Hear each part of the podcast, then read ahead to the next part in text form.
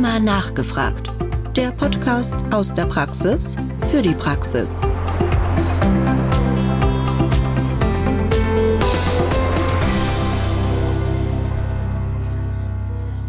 Liebe Zuhörerinnen und liebe Zuhörer, herzlich willkommen zu einer Sonderfolge von Rheuma nachgefragt. Heute hören Sie den Mitschnitt des Symposiums Patienten mit rheumatoider Arthritis auf Herz und Niere geprüft. Diese ist live vom 8. Internationalen Klinischen Symposium des Clusters Precision Medicine in Chronic Inflammation am 2. Juli 2022 in Kiel. Das Gespräch führt die Rheumatologin und Privatdozentin Frau Dr. Eva Schwanek aus Hamburg zusammen mit ihren Gesprächspartnerinnen, den beiden Rheumatologinnen, Frau Professor Bimba Heuer aus Kiel und Frau Professor Gabriela Riemekasten aus Lübeck. Und äh, diese drei Damen beleuchten das kardiovaskuläre Risiko sowie die Niereninsuffizienz bei der rheumatoiden Arthritis. Ich wünsche Ihnen viel Spaß beim Zuhören. Liebe Teilnehmerinnen, liebe Teilnehmer, wir sind jetzt ähm, beim Industriesymposium und Name ist Patienten mit rheumatoider Arthritis auf Herz und Nieren prüfen. Ich spreche mit Frau Gabriela Riemekasten. Sie ist Professorin und Chefärztin für Rheumatologie am UKSH in Lübeck, kommt ursprünglich von der Charité. Und äh, Frau Bimba Heuer ist ebenfalls Professorin und Sektionsleiterin auch am UKSH, aber Standort Kiel. Genau. Und ich selbst leite die Rheumatologie am AK Altona in Hamburg und war davor an der Universitätsklinik in Würzburg.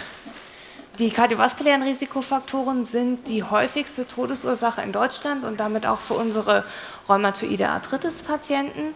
Frau Heuer, welche ähm, Risikofaktoren kommen da vor allem vor? Welche sind wichtig? Also das eine ist, dass man ja sagen muss, du hast es gesagt, kardiovaskuläre Risikofaktoren sind einfach ähm, die häufigste Todesursache. Und tatsächlich ist es ja so, dass es bei Patienten mit rheumatoider Arthritis nochmal 1,5-fach höher ist als bei der Gesamtbevölkerung. Und das muss man sich, glaube ich, einfach mal auf der Zunge zergehen lassen, dass wir dieses Problem übergeordnet bei der rheumatoiden Arthritis haben. Und ähm, wenn man sich mal die Daten anguckt, gerade auch so aus dem Rabbit-Register, ähm, haben die Patienten oft schon kardiovaskuläre Komplikationen, bevor sie überhaupt mit der rheumatologischen Grunderkrankung diagnostiziert werden. Und zwar quer durch alle kardiovaskulären Events, egal was. Und ähm, Risikofaktoren sind natürlich irgendwo auf der einen Seite die hohe Entzündungsaktivität. Systemische Entzündung, wissen wir, geht auch auf die Gefäße. Wir haben dann einen Overlap zur Arteriosklerose. Das heißt, unsere Patienten haben, gerade wenn wir sie nicht gut behandeln, wo wollen wir denn hin? Reicht uns Minimal Disease Activity? Ist Inflammation das Target, wo wir ran wollen? Das wäre wieder ein Argument zu sagen, ja, unbedingt, weil wir damit möglicherweise das kardiovaskuläre Risiko und auch die erhöhte Mortalität und die ist am Ende nur verursacht durch die kardiovaskuläre Problematik, reduzieren können. Und ich glaube, neben der reinen Krankheitsaktivität sind es natürlich so Geschichten wie ähm, Glukokortikoid-Therapien. Auch da wissen wir, die erhöhen langfristig das kardiovaskuläre Risiko. Methotrexat, da geht die Diskussion immer mal so hin und her. Es gibt Daten, die sagen, auch das Methotrexat könnte möglicherweise was machen am erhöhten kardiovaskulären Risiko. Und dann sind es natürlich die klassischen Risikofaktoren. Und da wissen wir wiederum ja auf der anderen Seite, dass die auch die rheumatologische Grunderkrankung beeinflussen können. Sowas wie das Rauchen, auch das macht natürlich auch das kardiovaskuläre Risiko höher und die rheumatoide Arthritis schlechter. Die Patienten sind häufig ein bisschen älter, das heißt auch da wieder möglicherweise die ähm, kardiovaskuläre Problematik erhöht. Und das sind alles so Faktoren, die natürlich dazu führen, dass unsere Patienten prinzipiell ein gewisses Risiko haben, dass sie früher kardiovaskuläre Events kriegen können. Ich glaube, die wichtigsten Risikofaktoren sind ja diejenigen, die auch für die Normalbevölkerung gelten, also Bluthochdruck, Diabetes, Rauchen, Absolut. Alter, männliches Geschlecht. Aber da kommt eben die Entzündung rein. Welche Rolle hat es für Sie in der Praxis, Frau Remekasten, zu sagen, ähm, ich behandle jetzt meinen Rheumapatienten, denken Sie da ans kardiovaskuläre Risiko? Absolut. Also ich versuche ja die Patienten immer multimodal zu therapieren und letztlich wissen wir, dass alle kardiovaskulären Risiken erhöht sind bei der rheumatoiden Arthritis. Also die Patienten rauchen häufiger, haben mehr Hypertonus, haben auch einen höheren Anteil an Diabetikern. Und äh, das ist das eine. Und dann äh, ein Drittel ist etwa allein durch die rheumatoide Arthritis äh, vorhanden. Allein ein Patient mit Rheumafaktoren, auch wenn er keine rheumatoide Arthritis hat, hat ein erhöhtes kardiovaskuläres Risiko. Und äh, letztlich müssen wir das immer sehr individuell festlegen. Sie müssen aufhören zu rauchen. Das ist das Wichtigste, was Sie hier tun müssen. um einfach, weil sie sonst gegen ihre eigene Therapie arbeiten und antiinflammatorische Ernährung, vor allen Dingen auch Bewegung, Bewegung ist Leben. Das sind alles Punkte, die wir versuchen, den Patienten zu übermitteln. Wenn wir jetzt sagen, weil das fand ich sehr gute Punkte, dass man ähm, ja die Risikofaktoren hat, die man klassischerweise denkt, auch wo man sagen würde, das ist eine hausärztliche Aufgabe, Blutdruck, Diabetes. Ähm, aber was ist auch mit der Beeinflussung der Lebensstilfaktoren, also Rauchen, Ernährung. Aber in der Praxis, wenn wir sagen, wir müssen alle 15, spätestens alle 30 Minuten den nächsten Patienten sehen. Wir müssen ja auch noch andere Dinge beachten, Impfungen heutzutage ganz wichtig, sowas. Wie realistisch ist es, dass in der Rheumaambulanz oder in der Hochschulambulanz das alles adressiert werden kann? Bimba, was denkst du? Ich glaube, alles adressieren können wir nicht. Ich glaube, wir können sensibilisieren. Wenn wir eine gute RFA haben, können wir vielleicht auch wenigstens mal einen Blutdruck messen, vielleicht sogar schon bevor wir den Patienten gesehen haben, dass man zumindest da auch sagen kann, der Blutdruck ist aber ein bisschen hoch. Ich glaube, wir können dafür sensibilisieren. Ich sehe immer mal wieder Patienten, die dann auch so, ich sag mal, selbstständig mit ihrer Cortisondosis so ein bisschen spielen und das so bedarfsweise nehmen und auch da dafür sensibilisieren, dass das eben den vielleicht vorhandenen Diabetes nicht nicht besser macht, dass es für den Blutdruck nicht besser ist. Gerade, ich meine, ich habe auch reihenweise Patienten, die kommen dann mit langen ähm, Listen, wo sie sich notiert haben, wie ihr Blutdruck die letzten Tage waren. Damit hat man natürlich immer einen Aufhänger. Ich mache es meistens nicht so, dass ich dann selber anfange, den Blutdruck zu therapieren, sondern dass ich ähm, sozusagen das als Auftrag an den Hausarzt mitgebe, was zugegebenermaßen oft schwierig ist, weil die, auch die Hausärzte inzwischen ähm, wenig Zeit für die Patienten haben und auch da das manchmal zu kurz kommt, aber einfach dieses Sensibilisieren und den Patienten vielleicht doch auch einmal im Jahr, ähm, und das können wir auch in der Hochschulambulanz machen, weiterzuschicken für ein Sono der Karotiden, ähm, vielleicht mal auch das Cholesterin mit abnehmen bei der Blutabnahme, vielleicht auch mal ein HbA1c mit abnehmen, auch bei einem Patienten, der jetzt noch keinen bekannten Diabetes hat und es zumindest im Hinterkopf haben. Und dem Patienten sagen, direkt bei der ersten Aufklärung, ihre Grunderkrankung ist da ein Risiko abzufragen, was gibt es an klassischen Risikofaktoren zusätzlich und da einfach zu sensibilisieren. Und ich meine, ich habe mich neulich mit einer ähm, lieben Freundin, Kollegin darüber unterhalten, die gesagt hat, sie fängt immer pauschal dann auch mit der Blutdrucksenkung schon mal an, weil dann ist die Pille schon mal drin und dann lässt sie den Hausarzt ähm, den Rest machen, aber nach dem Motto, dann ist die Therapie schon mal angefangen. Und dann fällt es vielleicht auch jemandem anderen leichter, da weiterzumachen. Ist sicher auch ein Konzept. Das heißt, du ziehst dir den Schuh so weit an, dass du wirklich Blutdruck, Lipide und HbA1c bei deinen Patienten bestimmst. Ähm, Blutdruck unterschiedlich, aber Lipide und HbA1c mache ich schon wenigstens mal bei der ersten Untersuchung mit, um einfach mal ja, eine, eine Basisidee zu bekommen, wo stehen wir. Lipide dann halt nochmal im Zweifelsfall eben, wenn man auf JAK-Inhibitoren einstellt, also da auf jeden mhm. Fall. Mhm. Wobei ich da meistens die zweite Messung auch an den Hausarzt delegiere und sage, er möchte bitte mitmessen. Aber ich denke, es steht in den Arztbriefen drin und da sollte es, glaube ich, auch mit drin stehen und die Patienten werden sensibilisiert, aber ich mache es nicht alles selbst. Das nicht. Ja, mit den Hausärzten, das funktioniert mal besser, mal schlechter, sehen wir Absolut. auch bei den Impfungen. Ne? Ja. Gibt es bei Ihnen eine RFA-Sprechstunde oder können Sie sich sowas vorstellen, Frau Riemekasten? Ähm, ich glaube, das wäre der Vorteil von der Niederlassung vielleicht, dass man sich seine RFA da so schulen kann. Wir haben auch einzelne RFAs, aber meistens ist doch so eine Hochschulambulanz äh, nicht die personelle Kapazität, tatsächlich dort ähm, Zeit zu investieren. Leider ist es nicht so. Aber ich denke, die Patienten haben auch ein Stück Eigenverantwortung, auch für sich, und die muss man auch in gewisser Weise einfordern. Und ähm, ich glaube, bei, zu Beginn einer Diagnose, und es gibt hervorragende Programme auch von der Deutschen Gesellschaft für Rheumatologie, sollte man schon sehen, dass man die Patienten allumfassend informiert über Risiken. Und wir versuchen natürlich auch, die Patienten zu motivieren, weil sie eben ein erhöhtes Risiko haben. Aber das verschwindet dann häufig, wenn eben die rheumatoide Arthritis sehr, sehr gut behandelt ist. Mhm. dann sind eigentlich die, ist ja die Lebenserwartung in etwa so wie in der Normalbevölkerung, vielleicht sogar ein bisschen besser, weil sie noch besser kontrolliert werden. Mhm. Das Symposium heißt ja auf Herz und Nieren prüfen. Wir haben jetzt viel über kardiovaskuläre Risikofaktoren, das Management in der Praxis gesprochen.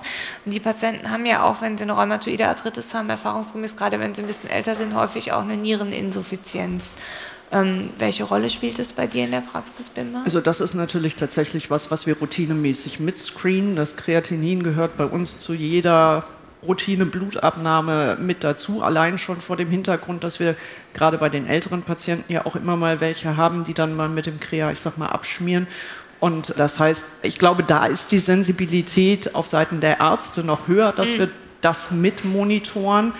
Und deswegen ist es vielleicht auch ein bisschen weniger problematisch, weil da ist der Automatismus einfach schon da, weil wir wissen, wenn die Niere schlecht funktioniert, dann kriegen wir Probleme mit unseren Medikamenten, müssen möglicherweise die Dosis anpassen, müssen ein bisschen besser aufpassen, was der Patient macht. Während das mit der Herzsituation ja dann sozusagen, das stört uns erstmal nicht in der Therapieeinleitung. Und von daher glaube ich, dass das Thema Niere ganz wichtig ist, dass wir das aber besser managen. Ja, ich glaube auch, ich schaue auch durchaus bei Patienten die Medikamente durch, ob da was Nephrotoxisches dabei ist. Also genau. ich mich immer frage, wen, wenn man die Nephrologen fragt, gehört ja jeder niereninsuffiziente Patient auch zum Nephrologen. Wen schicken Sie zum Nephrologen, Frau Riemekasten? Auch natürlich, ähm, wenn die Niereninsuffizienz mhm. fortgeschrittener ist, wo ich sage mal eine GFR so 50, 40. Letztlich ist es immer gut, ab einem bestimmten Punkt ähm, vielleicht auch frühzeitig die Nephrologen einzubinden, einfach weil die doch einen anderen Blick haben. Aber wir schauen natürlich auch nach nephrotoxischen Medikamenten. Ich glaube, wir passen schon sehr gut auf, ne, machen einen Urinstatus neben der GFR dann muss man halt schauen, was die Kollegen da beitragen können. Noch. Machen Sie bei jedem Patienten Urinstatus? Also Urinstatus mache ich schon relativ häufig, ja. ja. So, weil ich finde, das ist eine, ein sehr wichtiger prognostischer Marker, gerade die Proteinurie. Mhm. So. Und insbesondere natürlich bei solchen Patienten, die eine ähm, erniedrigte GFR haben. Weil mhm. letztlich müssen wir immer schauen, die Balance zwischen Immunsuppression und auf der anderen Seite Infektionsgefahr, dass wir hier nicht mit chronischen Harnwegsinfekten zu tun haben. Mhm. Ja, ich komme ja ursprünglich auch von der Hochschule und habe viel Hochschulambulanz gemacht und da haben wir auch immer einen Nierenstatus, also immer einen Urinstatus gemacht. Wir haben immer den Blutdruck gemessen. Wir haben aber jetzt helfe ich äh, teilweise in einem MVZ aus und da die Schlagzahl ist höher. Alle 15 Minuten muss da ein Patient durch und die sollten auch pünktlich gesehen werden. Da muss ich sagen, fällt davon vieles dann auch weg. Also das ist, glaube ich, an der Hochschule leichter zu leisten als dann draußen. Ne? Ja, wobei ich tatsächlich immer noch denke, der U-Stix so als banale Untersuchung ist was, was trotzdem machbar ist. Wir machen es jetzt nicht bei einem Patienten mit einer rheumatoiden Arthritis, nicht bei jeder Vorstellung, aber so einmal im Jahr wenigstens ähm, auch einen U-Status mitlaufen lassen und natürlich, wenn irgendwelche Auffälligkeiten in der GFR oder in CREA sind, wo ich jetzt eine akute Verschlechterung mhm. sehe zum Beispiel, dann würde ich es auf jeden Fall auch nochmal mitmachen. Einfach eben auch, um zu gucken. Oder wenn das CRP auf einmal ansteigt und ich weiß nicht, wo es herkommt und dann sind das so ältere Damen, wo man so mhm. denkt, hm, naja, vielleicht ist aber doch auch der subklinische Harnwegsinfekt mit dabei. Mhm. Also das sind schon so Patientinnen, wo ich gerne niederschwellig einen U-Status mitmache. Das kostet mich ja in der Sprechstunde keine Zeit. Das ist ein Klick mehr und ähm, ich muss es halt beim Laborbewerter angucken, nochmal mit angucken und es ist vielleicht am Ende dann der Anruf mehr, entweder beim Patienten oder beim Hausarzt, nach dem Motto, da war was und jetzt muss der, bitte der Harnwegsinfekt einmal behandelt werden. Also bei den älteren Damen mache ich das wegen der Infektneigung auch in der Niederlassung gerne, das stimmt. Ja. Ähm, wenn man jetzt mal konkret an die antirheumatische Therapie denkt, ähm, wir fangen leitliniengerecht mit MTX an, wenn es die Niere hergibt bei der rheumatoiden Arthritis. Ich denke, das machen doch die meisten so. Wenn man dann aber sagt, MTX reicht nicht oder wurde nicht vertragen, welche Rolle spielt dann das Herz und das kardiovaskuläre Risiko bei der Auswahl? Wie mache ich jetzt weiter, Frau Riemekasten? Ja, da gibt es ja inzwischen sehr, sehr gute Daten. Ähm, es gibt Studien, die sagen, dass die TNF-Blocker mit einem geringeren kardiovaskulären Risiko einhergehen. Auch Abatacept ist ein sehr gutes Medikament bezüglich des äh, kardiovaskulären Risikos. Generell jede effektive Therapie verbessert das kardiovaskuläre Risiko. Und wir haben ja gelernt, dass sie aus der Tocilizumab-Studie, ähm, dass ähm, auch Tocilizumab nicht unterlegen ist gegenüber TNF-Alpha-Blockern. Und man muss halt, ich überlege eben letztlich, TNF-Blocker sind erstmal eine gute Erstlinientherapie nach DIMARS-Versagen, aber häufig ist die Adherenz ähm, von Nicht-TNF-Alpha-Blockern besser mhm. und äh, die Patienten kommen hier mit ähm, doch häufiger ganz gut zurecht und auch einschließlich äh, der JAK-Inhibitoren natürlich. Wobei man sagen muss, um jetzt nochmal auch auf das Thema kardiovaskuläres Risiko zu kommen, also ich gucke mir den Patienten natürlich an und wenn das jetzt jemand ist, wo ich sage, naja, Methotrexat war noch nicht perfekt, die Krankheitsaktivität ist aber nicht so unglaublich hoch, dass ich jetzt zwingend gleich zu einem TS-Timat oder einem Biologikum greife, dann wäre natürlich auch sowas wie Leflunomid noch als Option mit im Raum. Das ist aber wiederum was, wo ich natürlich erstmal gucke, wenn das ein Patient ist, der schon einen arteriellen Hypertonus hat, dann wäre das für mich zum Beispiel direkt ein Argument gegen Leflunomid. Da habe ich doch auch den einen oder anderen, die dann wirklich auch mit dem Blutdruck ordentlich entgleist sind natürlich, und da kommen wir, glaube ich, gleich auch nochmal ausführlicher drauf mit den aktuellen Daten, wenn das ein Patient ist, der jetzt auch kardiovaskuläre Vorerkrankungen hat, vielleicht auch schon mal einen Myokardinfarkt hatte oder einen Schlaganfall oder einen Angehörigen mit einem entsprechenden Event im frühen Alter oder vielen, vielen Risikofaktoren, würde ich tatsächlich in dem Fall möglicherweise eher zum TNF-Blocker greifen als zu einem JAK-Inhibitor. Und manchmal ist es auch so ein bisschen davon abhängig, weil, wie du sagtest, mit der Adherenz. Ähm, Patienten, die das Methotrexat gespritzt haben, haben häufig weniger Hemmungen, dann auch einen TNF-Blocker zu spritzen, während Patienten, die schon beim Methotrexat sagen, naja, hm, Spritze will ich eigentlich nicht so und das Methotrexat als Tablette genommen haben, sind oft auch Kandidaten, die sich dann auch wünschen, dass das nächste potentere Medikament auch wieder eine Tablette ist. Also auch das ist sicher was, was hier in die Entscheidungsfindung neben der Abwägung von möglichen Kontraindikationen oder Risikofaktoren in die Therapieentscheidung mit eingeht. Und am Ende muss es natürlich immer eine gemeinsame Entscheidung mit dem Patienten sein. Von daher äh, versuche ich da in alle Richtungen aufzuklären, alle Optionen aufzuzeigen und ähm, dann die Entscheidung gemeinsam mit dem Patienten zu treffen. Aber klar, ne, wenn jemand eine ausgeprägte Herzinsuffizienz hat, wäre ich vielleicht beim TNF-Blocker wiederum einen Ticken vorsichtiger. Also mhm. da hätte ich keine Schwierigkeiten. Mhm. Gelegentlich würde ich jetzt konfrontiert mit der Problematik dialysepflichtige Niereninsuffizienz und Herzinsuffizienz. Wo würden Sie da hingehen, Frau Riemekasten? Das sind aber doch schon alle sehr ich sage, sehr seltene ja, ja. Geschichten. Also zumindest ähm, habe ich selten diese Kombination und ähm, also eine NYHA 4 ist ja schon auch äh, tatsächlich so jemand, der muss an sich behandelt werden, auch erstmal kardial und die Rekompensation ähm, erhalten. Und also da gibt es ja jetzt eigentlich sehr, sehr gute Medikamente und ich glaube, da sind wir auch angehalten als Rheumatologen. Ich bin mal gespannt mit den SGLT2-Inhibitoren sind ja extrem gute Substanzen. Und ich glaube, wir sind schon angehalten, als Rheumatologen auch diese Substanzen anzusetzen. Und das nehme ich mir auch vor, eigentlich gerade für die stationären betreuten Patienten, dass man doch auch diese Therapieoption wirklich gut ausschöpft. Ja, weil die erscheint ja fast ideal für unsere kardiovaskulären Risikopatienten. Ja, also dass Sie selbst auch sagen würden, der hat jetzt Diabetes und vom Jaston Metformin und hat, oder hat eine Herzinsuffizienz. Ähm, also Sie würden den SGLT2-Inhibitor bei sich auch praktisch in der Ambulanz anfangen. Das, das will ich jetzt eigentlich einführen, ganz klar. Ja. Also gerade wenn man sich mehr mit dem Thema beschäftigt, ist das, glaube ich, eine ganz wichtige Substanzklasse für mhm. unsere Patienten. Ich glaube, auch für die Kardiologen ist es ja, während der Rheumatologie kommt ja jedes halbe Jahr irgendwas Neues, aber ich glaube, für die Kardiologen war das jetzt schon mal ein größerer Durchbruch und für die Diabetologen. Ja. Also den Eindruck habe ich auch, ja. Okay, wir waren eine Dreier-Frauenrunde, das gibt es so auch nur im Norden Genau, ähm, ja. muss man auch mal sagen. Der Norden, the North rules. Frauenpower des Nordens. Ja, dann bedanke ich mich für das Gespräch.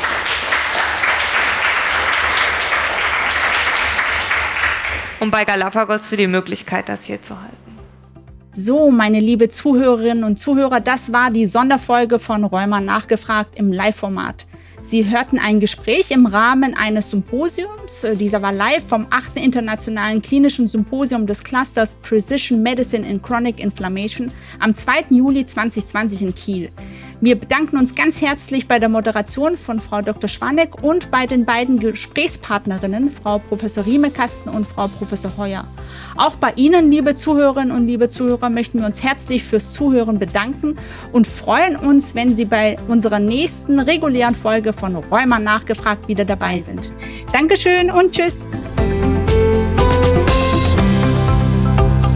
Rheuma nachgefragt der Podcast aus der Praxis für die Praxis.